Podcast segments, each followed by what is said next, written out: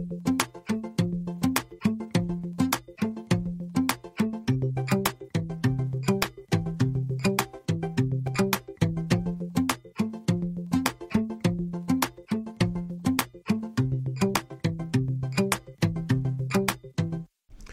chicos, ¿cómo están? Bienvenidos a Mejor Llama a Saúl. Eh, mi nombre es Saúl y espero estén todos bien. Eh, quiero darle una cálida bienvenida a este podcast. Es un podcast donde voy a estar hablando de temas random, de tipo dando mi punto de vista, así como un blog personal. Sí, sabemos que un blog personal es, por ejemplo, está Tumblr, que ahí tú escribías todo prácticamente como Twitter, una cosa así, pero esta vez lo voy a hacer en, modo de audio. Puede que en algún futuro eh, tenga imagen, sea audiovisual, pero por ahora vamos a quedarnos con audio. A ver qué tal. Eh, bueno, me presento, mi nombre es Saúl Delgado, eh, soy venezolano, tengo 22 años y actualmente vivo en Portugal. Em, disculpen si estoy un poco con gripe. Aquí estamos en primavera y las personas con alergia sufrimos un poco. Pero bueno. Em, ¿Por qué hacer un podcast? Últimamente sabemos que hay demasiados podcasts, demasiada gente hablando. Eh, y a veces saturamos un poco, ¿no? Pero yo dije, de tanto que consumes y tanto que te gusta, ¿por qué no hacer uno? He consumido demasiado. Yo creo que en dos años me, me he oído que, no sé, siete podcasts enteros de podcasts que han hecho desde que sí, el 2000, que 2017, no, mentira, 2018, sí, algo así. Que ese creo que es Escuela de Nada, que es el que más ha durado el que más tiempo tiene, pues. Eh, de resto, tienen que ser unos 4 o 5 años, no sé, realmente, 2 años, perdón. Eh, pero los he visto muchísimo y me gusta mucho ese método de tipo hablar con alguien. Claro, ellos están hablando, son tres personas, son, hay uno que me gusta mucho que también son dos personas. Eh, muy pocos podcasts de una persona he encontrado, así de tipo hablar, claro, es más difícil hablar tú solo que hablar con otra persona, porque se crea esa interacción, pienso que tiene como más esa respuesta inmediata, entonces fluye un poquito más la conversación. Eh, pero bueno, eh, también he escuchado un podcast de una, una chama portuguesa que ya creo que, no sé si está en Nueva York, qué sé yo. Y em, es solo ella y me ha gustado también ese método, entonces dije, bueno, vamos a intentarlo. Y nada, bienvenidos a este podcast. Eh, bueno, Ay, ¿qué les puedo decir? Este podcast realmente lo hice para hablar, para tener como un espacio libre, hablar, hablar, hablar. A mí me encanta hablar, aunque es muy extraño porque antes cuando yo era pequeño yo era una persona súper tímida, súper introvertida, me daba demasiado pánico escénico. Eh, pararme frente a personas y decir tenga que leer tipo un... Yo recuerdo que en el colegio, en primaria, los que son de Venezuela, primaria eh, es el primer ciclo de lo que es de primero a sexto grado, por ejemplo.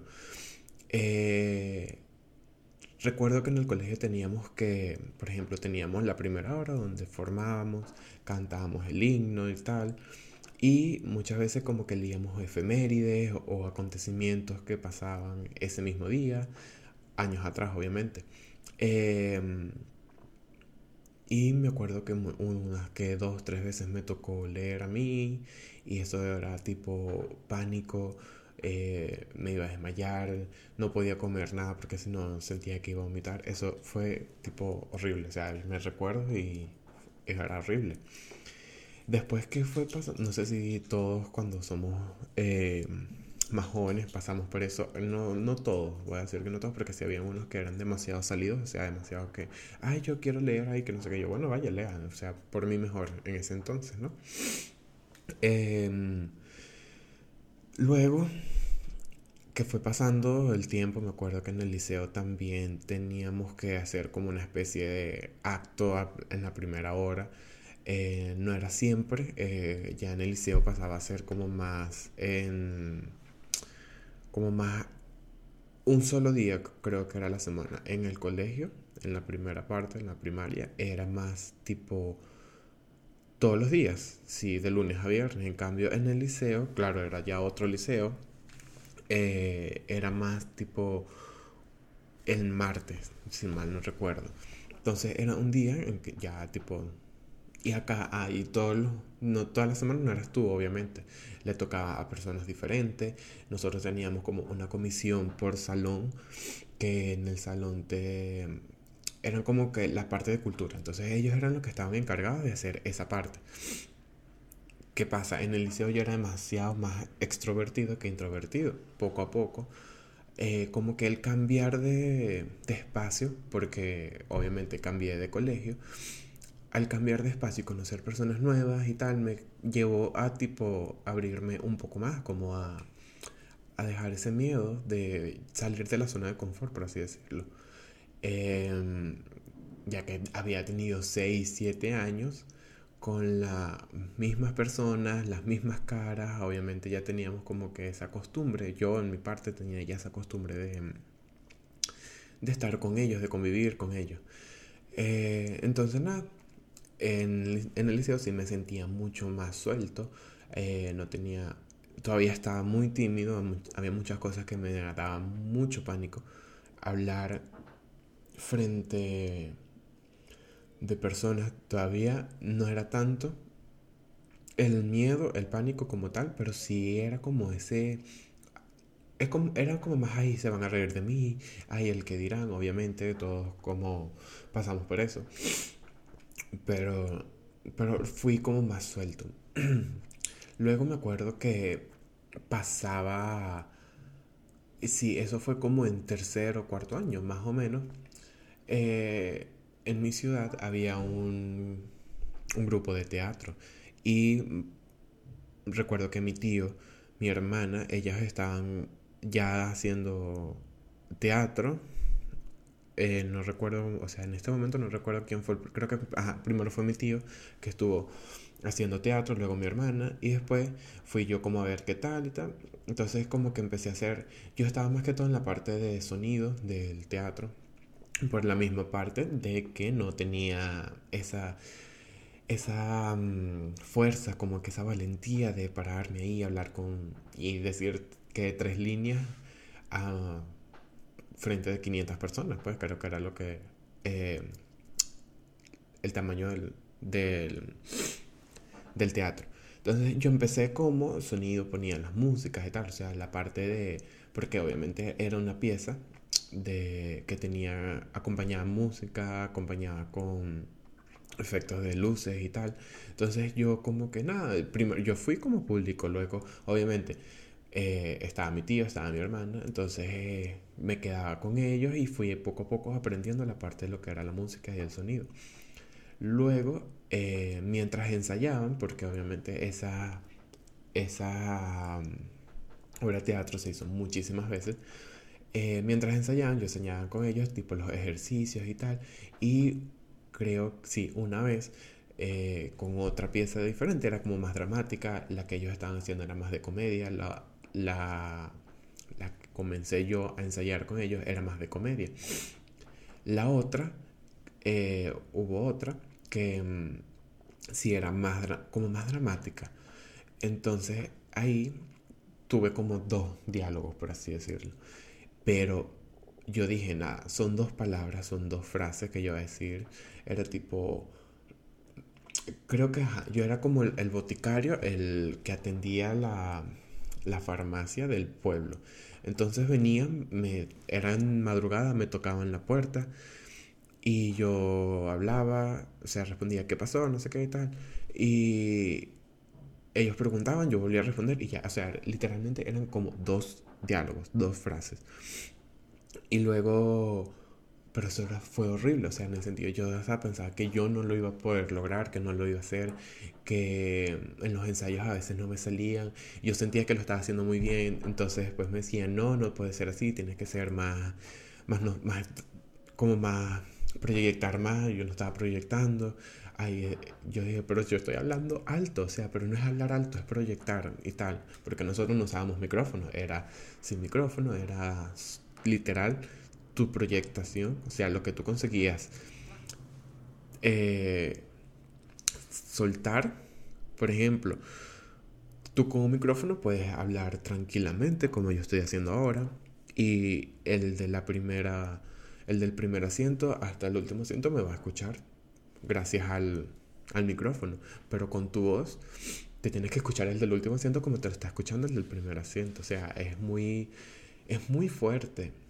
Y yo, Dios, pero yo lo estoy intentando hasta que poco a poco, con ensayos, por eso es que existen los ensayos, em, lo conseguí y eso, yo siento que eso me ayudó muchísimo, muchísimo, muchísimo a, ser más extrovertido, a perder ese, ese miedo escénico, porque obviamente tenía que presentarme en escenario frente a muchas personas, porque, ajá, el teatro, por ejemplo, um, tenía una capacidad para que no sé, 500 personas, realmente no recuerdo, pero no era solo una, eh, no era un día. O sea, era un día, pero no era solo una función, podía ser dos funciones por día, un fin de semana entero, entonces era como más, era interesante, realmente era interesante.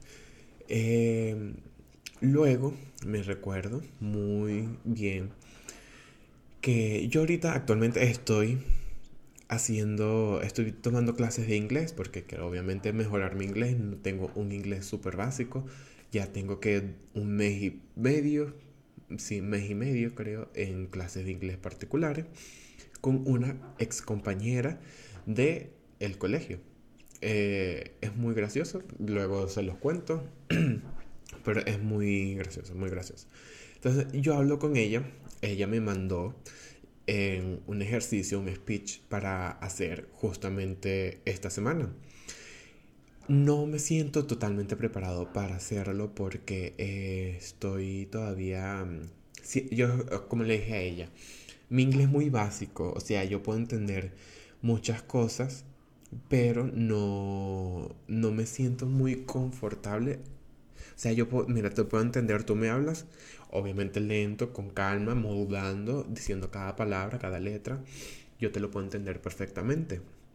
Eh, tú me pones un audio, una película, una serie, eh, si yo le presto totalmente atención, la, la puedo entender perfectamente. Un libro o alguna cosa, yo te la puedo traducir, te lo puedo perfectamente, te puedo escribir también perfectamente. Eh, no te voy a decir perfectamente, pero se me, da, se me da bien, o sea, me defiendo pues. ¿Qué pasa al momento de hablar? Y aquí viene la parte del miedo escénico, de esa pena, de que oh, será que estoy pronunciando bien, eh, estoy formulando bien las palabras, porque esa es otra. Eh, lo bueno que yo estoy aprendiendo con ella es la gramática, la estructura de las palabras, que obviamente, ¿qué pasa? Yo muchas veces estoy pensando en español y ahora que estoy en Portugal, que sé más o menos no voy a decir más o menos, siento que me defiendo muy bien en portugués. Ahora que tengo esa skill en mi cabeza, que es el portugués, muchas veces también pienso en portugués. Que no es malo, ¿por qué? Porque me he dado cuenta que aquí en Portugal, el portugués como tal, se tiene una estructura muy similar al inglés. Eh, las palabras, las frases, tienen una estructura muy similar al inglés. En cambio el español no, el, español varía un poco más y más que nosotros, por ejemplo, en Venezuela le damos un uso un poco un poco raro al español, o sea, varía muchísimo, muchísimo, muchísimo. Eh, muchas de esas cosas me gusta, que por ejemplo, que ella sea mi profesora, me gusta mucho ya que mm, hay esa confianza en que si yo me equivoco no voy a tener pena y ella tiene la confianza también de decirme, mira, no te equivocaste y tal, no sé qué. O sea, está eso me gusta. Es un punto muy a favor. Y bueno, volviendo al tema del, del pánico escénico, para así decirlo, del tímido, yo hablaba con ella y le decía, eh, del speech que ella me mandó también, exacto, o sea, se me había ido la onda. Yo hablaba con ella y yo le digo, ¿sabes qué? Últimamente, y después que hicimos el, el trabajo de investigación en quinto año, que es como una tesis, solo que según la profesora de metodología de investigación, ella nos dijo que nosotros estábamos errados al decirle tesis al trabajo de investigación de, quinto año, porque la tesis es totalmente diferente, que es cuando ya es una especialización, que no sé qué y tal. Entonces, quedamos en que se iba a llamar trabajo de investigación. Ok, fino. Eh, después que defendimos el trabajo de investigación, em, yo sentí que más nunca le tuve ese pánico escénico de dar mi punto de opinión frente a tantas personas, porque literalmente es un punto de opinión. ¿Qué pasa? Ya yo tenía 4 o 5 años eh, conviviendo con esas personas, pero a mí me mandaban a exponer algo, por ejemplo, mira, tienes, tiene para la semana que viene que hacer una exposición, un speech de, em, de la primavera del, todo lo que conlleva la primavera, el polen, los cambios climáticos, la temperatura, eh, en este caso en Europa, el cambio de hora, em, todo, todo. Entonces, claro, tú, yo hacía una investigación muy buena. No me consideraba el nerd del salón porque tampoco tenía las mejores notas. Eh, dentro del promedio, muy bueno, pero hacía mi investigación a mi forma. ¿Qué pasa? Eh, o sea, era tipo, leía, por ejemplo, la primavera ibas a, entrabas a Wikipedia, nosotros teníamos, no sé si existe en toda eh, Latinoamérica ese... Mm, me imagino que sí, si está en internet existe en todos lados. Teníamos una página muy común que se llama El Rincón del Vago, que supuestamente era como la palabra lo dice para los vagos, o sea, quien no quería estudiar se metía ahí, tipo, tenías como un resumen, algo, y al caletre, o sea, te lo aprendías de memoria y listo, vamos. Entonces, ¿qué yo hacía? Que era lo que obviamente los profesores siempre querían que uno hiciera y que era lo correcto, por así decirlo, porque si no, al final, al, cuando terminaras el liceo no te iba... O sea, el liceo pasó por ti, tú no pasaste por el liceo, por la escuela, por, ¿sabes? Era como leer qué es la primavera, la base, o sea, por qué, por ejemplo. Primero, dar una introducción. ¿Qué es la primavera, por ejemplo? Em, leer que te estaba ofreciendo la página y tú con lo que tú entendías después eso era lo que tú ibas a, a explicar ese día en la exposición. Ojo, habían profesores que ellos les querían tipo alcaletre, o sea, tal cual lo que tú investigaste o lo que ellos dieron en, en clase, tal cual era lo que tú tenías que decir. Que no era mi método de aprendizaje porque de verdad que no soy, o sea, mi memoria es muy corta, a pesar de que me acuerdo de muchas cosas. Por ejemplo, mi memoria es muy foto, eh, no es fotográfica, porque sí, es como fotográfica, porque se me olvidan muy rápido ciertas cosas, o sea, es como información relevante, se me olvida muy rápido. Pero hay cosas que, por ejemplo, em, números de identificación, números de teléfono y tal eh, soy un poco malo a veces para recordarme los cumpleaños de la persona, pero sí sé cuál es la fecha del cumpleaños, por ejemplo, de amigos, de familia y tal. Muchos dicen que solamente se acuerdan que sí de su mamá, su papá, su hermano y de la persona, obviamente. Pero a mí me pasa que, por ejemplo, eh, mañana cumple una amiga, hipotéticamente. Y yo pienso, ay, mañana cumple Ana Ok, vamos a... Recuerda felicitarla, ok, fino. Llega mañana. Hoy cumple Ana. Recuerda que la tienes que felicitar, ok. Llega el día siguiente, oye, no felicité a Ana realmente. Eso es lo que a mí me pasa. O sea, sí me acuerdo, muchas veces, a veces no me acuerdo de la fecha de, de, cumpleaños de las personas. O sea, ya es demasiada gente. Por ejemplo, en mi salón éramos treinta y pico de personas. Eh, no convivía al 100% con las personas. Pero ya, yo me estoy desviando. Vamos a volver un poquito atrás. Ya va, espera. Ok, entonces yo le digo a ella. Em, ajá, hicimos esa exposición, tal, no sé qué. Y a mí me daba pánico. También porque te, en ese momento me sentía como juzgado, obviamente, porque el profesor nos estaba a, a calificar, por así decirlo. Eh, lo, tu investigación, tu trabajo, y entonces sientes como esa presión de que si te equivocas, y dices algo mal, obviamente eh, vas a aplazar o te van a bajar, vas a tener nota mínima, depende de, del trabajo, ¿no? Ok. Entonces yo le dije a ella, a mi amiga, mi profesora en este caso de inglés, que después de que yo defendí el trabajo de investigación de, quinto año, de, para graduarnos en bachiller, yo siento que ese miedo eh, se espumó, se fumó, sí, se fumó, ok. Eh, tú me pones ahorita, me dices, mira, tengo... ella, volviendo a, o sea, ya que tenemos ese ejemplo en vivo, eh, yo tengo un speech de algo que yo amo hacer o que haga que pocas personas saben o que casi nadie sepa.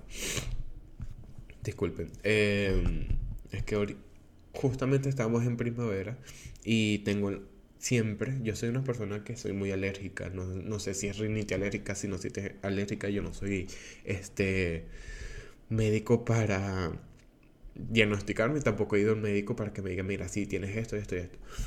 Pero muchas veces en primavera, con olores fuertes, em, este, en los cambios de clima, si estoy limpiando, por ejemplo, la casa y hay un poco de polvo, ya inmediatamente eh, tengo la nariz súper entupida y bueno, sí, me, imagino que ya han escuchado todos estos 20 minutos de mucosidad. Pero bueno, em, ella me mandó a hacer esa, ese speech, ese trabajo. No me siento, en este momento no siento pánico realmente, pero tengo un miedo que es porque yo no sé pronunciar bien y obviamente no es como que, mira, yo obviamente hice mi guion eh, como un monólogo, ¿verdad? Lo realicé, está todo en inglés. Eh, ¿Qué pasa? Obviamente es un speech. Yo me tengo que saber lo que tengo que, que decir. O por lo menos yo sentarme, no ni siquiera saberme al caletre lo que yo escribí, sino yo sentarme y decirle, mira, bueno, eh, lo que yo amo es esto y me gusta hacer esto. ¿Qué pasa? Tengo que incluir la, todo lo que hemos aprendido, que si los adjetivos, la, eh, ay, los tiempos verbales, los verbos modales, em, todo, todo, todo. Tengo que aprenderlo, eh, incluirlo todo. Entonces es como que, wow, ya va. Aquí ya está la diferencia. Ya no le tengo temor como tal a hablar a exponer, a explicar eh, el tema. Porque de, verdad ese, esa parte ya como que la he superado. Ya me quité esa capa. La capa que no me he quitado todavía es la pena de que si lo estoy pronunciando bien, será que lo estoy formulando bien. O sea, eh, es lo que me lleva un poco a, a bloquearme mentalmente. ¿Y qué pasa? Obviamente tengo un mes y medio, tampoco es que si tuviese un año y diría, wow, ya tienes un año, o sea, ya deberías saber un poco más, ¿no? Tengo un mes y medio, entonces como sé muchas cosas, a veces he mantenido una, estamos en clase, ella me habla 100% en inglés, a veces cuando es algo como más que mi cara ya es un poco que ya, ¿qué estás diciendo? Ella me lo explica en español, pero la clase es que sí un 90% en inglés y yo entiendo perfectamente y intento eh, responderle en inglés, pero hay veces que me confundo y me pasa muchísimo que estoy pensando en español, formulo la frase en portugués y la digo en inglés, o sea, una locura. Y muchas veces hasta les contestaba en portugués yo disculpa, es que yo hablo el 100% de mi día es en inglés, es en portugués, perdón eh, tengo obviamente mi familia es venezolana, tengo familia aquí todavía, eh, tengo familia aquí en Portugal y cuando nos comunicamos en familia muchas veces, por no decir siempre, eh, nos comunicamos en español, nuestra lengua natal, porque es más rápido, es más fluido, nos entendemos mejor y tal.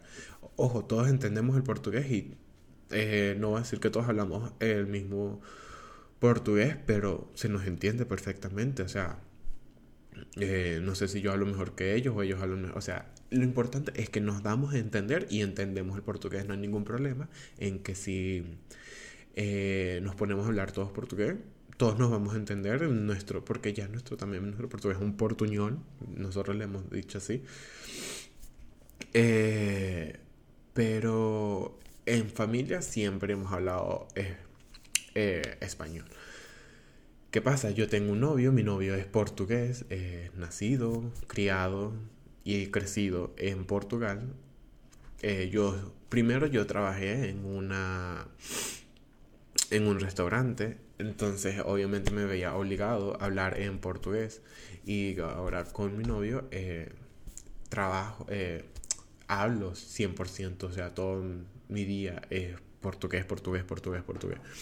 Y por eso obviamente me, me defiendo muchísimo mejor en portugués que mm, personas que lleguen hoy en día eh, que no sepan nada de portugués. Pero bueno, entonces eso me pasa mucho. Yo eh, les respondo a mi profesora de inglés en portugués, a veces en español, y pero intento que sea más en, en inglés, porque obviamente hay que practicarlo. Pero bueno, es eso, pues, o sea, mi, el título de hoy va a ser eh, pánico escénico, sí, vamos a poner así, eh, como, como eh, obviamente mi presentación y el pánico escénico, ¿viste? No, hoy yo había creado un guion y me pasé el guion por los cojones, por así decirlo, porque no lo, no era nada de esto lo que quería hablar, pero esto es lo que yo quería, que fuese una conversación fluida, que fuese algo eh, nada planeado, o sea, es como que si estuvieses hablando conmigo o yo contigo y fuese como una conversación, una amistad, una cosa. Pero nada, es eso. Eh, gracias a Dios que me ha salido bien. Espero que les haya gustado este podcast. Y nada, no, no, no he creado todavía una red social para el podcast. Tengo mis redes sociales privadas. Eh, me pueden seguir en Instagram si quieren. No, vamos a comenzar poco a poco. Eh, espero que de verdad les haya gustado, que sea de su agrado. Y voy a intentar a ver. Mi idea principal es hacer dos. Subir dos episodios por semana. Eh, ¿Qué pasa? Yo también trabajo ocho horas tengo que buscar mi tiempo. trabajo ocho horas, tengo una hora y media de clases de inglés, más otra hora y tal de, de clases de diseño gráfico. Y también, como comencé con el podcast, estoy buscando una forma de abrir tiempo para hacer stream porque ese es otro, esa es otra cosa de mí. Me gustan mucho los videojuegos. Antes yo veía tipo las personas, ay, qué raras, así tipo, ¿qué es eso? Estar jugando, no sé qué, perder el tiempo jugando videojuegos y tal. Y ahora yo soy parte de esa gente rara. Pero nada, es eso. Eh, todavía no he comenzado mi primer stream. Espero pronto hacerlo porque tengo que organizar mi tiempo. O sea, tengo que trabajar. Ya son ocho horas que pierdo que invierto eh, de mi vida. O sea, ocho horas que no las puedo tocar obviamente porque es un contrato, una cosa y tal, es lo que mantiene mis, mi hobby, por así decirlo. Eh, tengo la clase de inglés, tengo que dormir, tengo que estudiar también diseño gráfico, tengo que comer, hacer la comida porque obviamente si no la hago nadie, no como, no comemos obviamente. Eh, pero ya tenemos, ya estoy aquí pensando y tenemos material para muchos más podcasts, espero, muchos más episodios, espero que así sea. Y nada, eh, de momento vamos a tomarlo de dos podcasts diarios, por será uno el fin de semana, por ejemplo, creo que el domingo puedo subir uno. Y el otro va a ver que si en martes o miércoles, creo que sería martes, martes y, y domingo, puede que pues cambie martes y viernes no sé, ahí voy viendo realmente cómo, cómo se me va fluyendo las horas, la organización.